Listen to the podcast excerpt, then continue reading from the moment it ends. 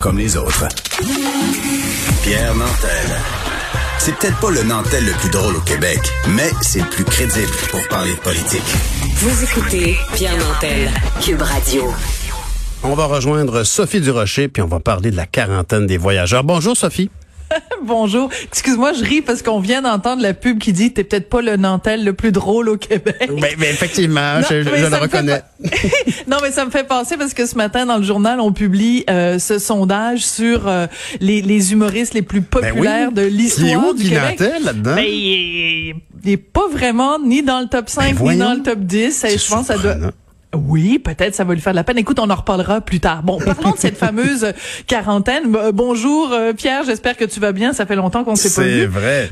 Écoute, euh, je veux absolument qu'on parle de cette histoire de, de quarantaine. Donc, ces différents témoignages, entre autres cette dame qui est allée trois fois en République dominicaine et qui dit euh, à chaque fois le contrôle au retour est absolument soit inexistant ou au mieux assez faiblard. Tu sais, des appels robotisés. Tu peux être n'importe où. Tu peux Ben être ouais. en train de te faire euh, faire euh, une, une, chirurgie esthétique parce qu'on a appris on a appris grâce à Gabriel Nadeau Dubois que tu pouvais te faire faire euh, Oui. te faire remonter les fesses à la brésilienne au Québec sans problème euh, en période de pandémie et donc tu réponds au sondage euh, sur la quarantaine puis tu dis oui oui je suis chez moi en train Ben de ouais. respecter la quarantaine alors que tu es en train de t'acheter des kiwis euh, chez Maxi. Bon, alors ça, c'est vraiment absolument hallucinant mais comme tu le rappelais tout à l'heure avec Mario Dumont et Benoît Dutrisac, c'est pas d'hier qu'on raconte ça. C'est Toi, fou. t'en as commencé à en parler au mois de mars. Rappelle-toi, il y a à peu près deux ou trois mois, je t'avais raconté que j'avais reçu euh, un appel d'un auditeur qui euh, tenait à nous raconter son expérience euh,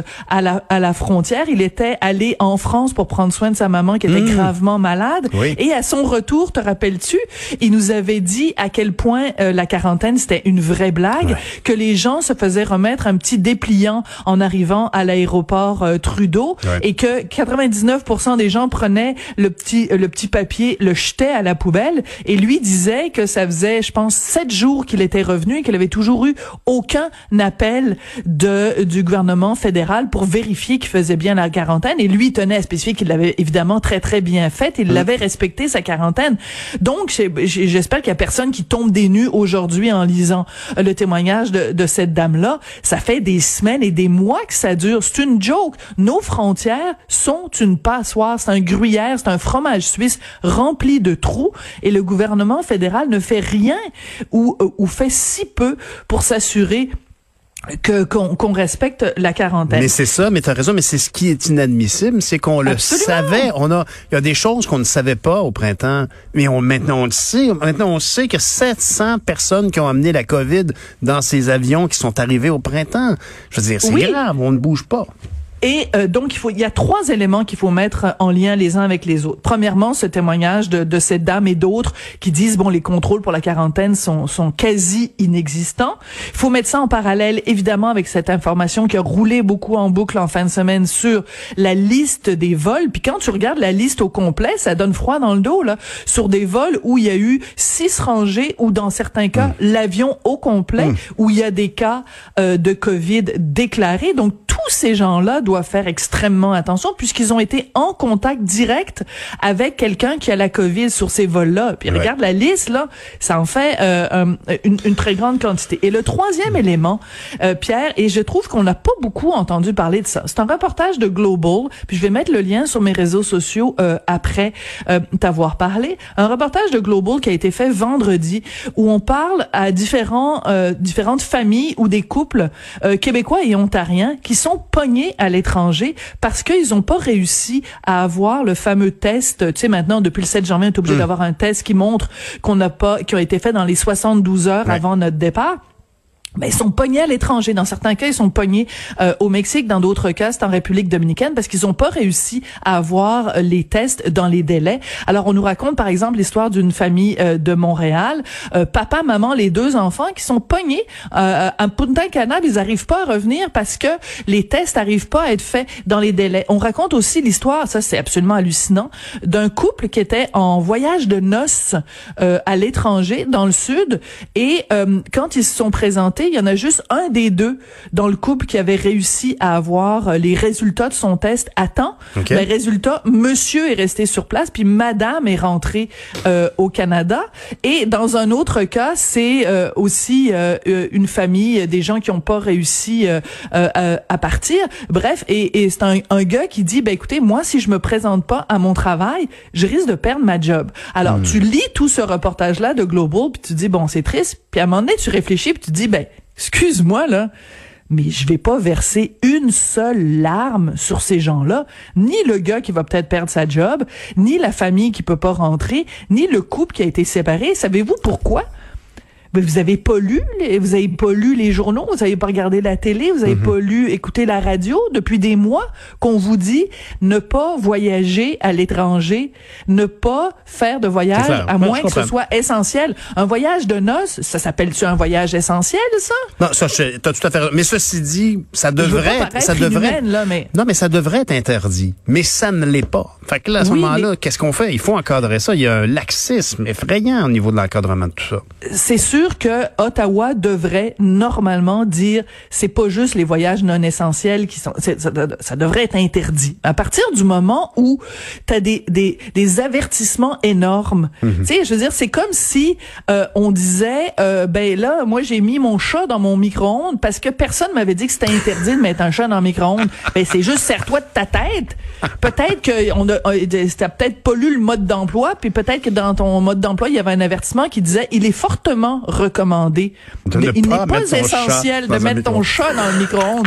mais tu sais, toi, après, tu mets ton chat dans le micro-ondes, puis ton chat, il explose, puis après ça, tu dis, ouais, mais c'était pas interdit de mettre mon chat dans le Ben- micro-ondes. Ben, serre-toi de ta tête. Mais d'ailleurs, euh, quand bon je dis qu'il n'y a pas d'encadrement, t'as- pas tort de, de, de, euh, euh, fâché dans la mesure où ces gens qui sont partis se sont quand même fait dire, un, c'est pas une bonne idée de partir, deux, soyez donc solidaires du personnel médical, trois, Voilà. si vous allez là-bas et vous êtes malade, vous allez vous organiser tout seul. Hein? Alors là, Voilà. pas, ils sont même pas malades, ils ont juste, sont pas capables d'avoir le test pour rentrer. Puis alors qu'on sait très bien que, par exemple, il y a des avions remplis qui sont venus de Port-au-Prince avec beaucoup de gens de COVID qui pouvaient même pas être testés à l'avance. Alors, il y a une incohérence partout, c'est Ben, dégueulasse. C'est ça. Puis, excuse-moi, il y a un autre témoignage aussi dans le reportage de Global. C'est des gens qui ont pas pu partir. Pourquoi? Parce que, évidemment, faut faire le test de la COVID là-bas. Ben, ils ont, euh, c'est un couple, ils ont fait le test de la COVID et, ben, ils, l'ont la COVID. Fait qu'ils sont obligés de se placer, euh, euh, en quarantaine à leur hôtel. Puis là, on devrait brailler sur leur sort parce que ça coûte cher rester à l'hôtel. Ben là. Puis là, Hmm. ça coûte bien de l'argent. Fait que là, ils sont, ils sont, sont pas sûrs d'avoir assez d'argent pour payer. Ben, je m'excuse, mais si t'as profité d'un deal qui disait tu peux aller passer huit semaines à, à, à Caillou euh, Coconut, là, puis que ça te coûtait 799 dollars, peut-être que tu devais penser au fait que il y Ça avait une pourrait. possibilité que tu la pognes, la COVID là-bas, puis que ça allait te coûter cher, en effet. Fait que si t'as pas les moyens de voyager, fais-le pas. Puis surtout, si le gouvernement te répète avec des grosses lumières rouges qui flashent, ne voyagez pas, ne voyagez pas, ne Tu y voyagez vas pas. quand même. Peut-être que tu devrais l'écouter, le gouvernement. Et on a vu d'ailleurs récemment dans les nouvelles le, le- le coût d'une intervention à l'étranger, entre autres aux États-Unis, là là. avec une opération à cœur ouvert. Il y en a pour un million de dollars à, ré- à réclamer à son assurance. Ça sera pas beau tout à l'heure quand on va arriver à l'heure des comptes. Dis-moi donc, euh, il y a ton, y a les écoles secondaires qui recommencent aujourd'hui avec euh, les masques et tout ça. Euh, comment va ton propre fils? Est-ce qu'il recommence l'école? Écoute, mon, c'est rare que je parle de ne- ma vie privée et c'est surtout très très Hmm. rare que je parle Ben. de, de, de, de, mon fils parce que bon, tu sais, je veux bon protéger son intimité. Je veux juste partager ça parce que je suis sûre que je suis pas la seule maman ou euh, que Richard et moi on n'est pas les seuls parents qui ce matin ont le cœur un peu noué. Écoute, mon fils, bon, il a 12 ans, il va avoir 13 ans dans quelques semaines, euh, recommence donc l'école en, l'école en personne aujourd'hui. Moi, je dis pas le- le- l'expression présentielle parce que il y a des mots en français pour dire ça en personne, en classe, euh, à l'école, en chair et en os. Tu sais, il y a toutes sortes de mots en français pour dire ça de façon tout à fait acceptable. Bref, il recommence aujourd'hui.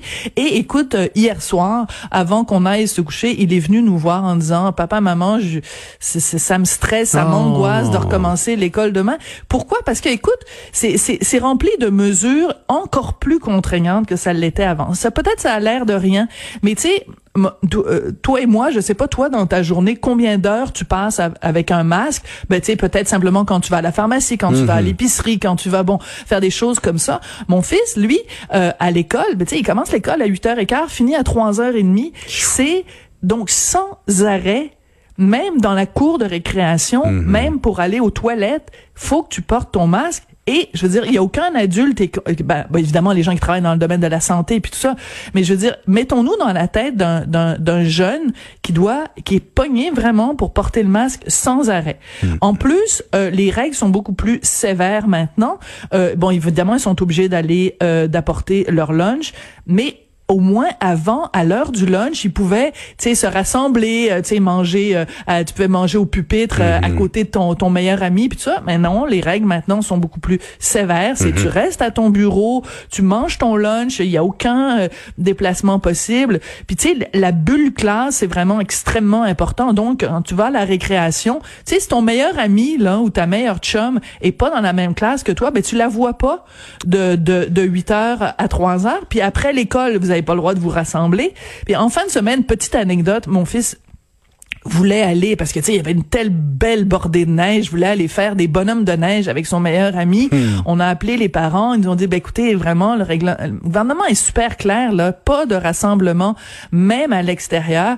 Donc le cœur brisé, mon fils est, est venu est allé faire des bonhommes de neige avec son père et sa mère, mais tu sais son père et sa mère, il était cœuré de les voir là 24 heures sur 24 avec tes parents et je veux juste attirer votre attention très rapidement Pierre il y a euh, dans la presse de ce matin le témoignage d'une adolescente elle elle a 16 ans beaucoup plus âgée que mon fils et elle dit à quel point c'est c'est pas évident pour les ados cette année euh, de, de Covid. Elle utilise une expression que je trouve très belle.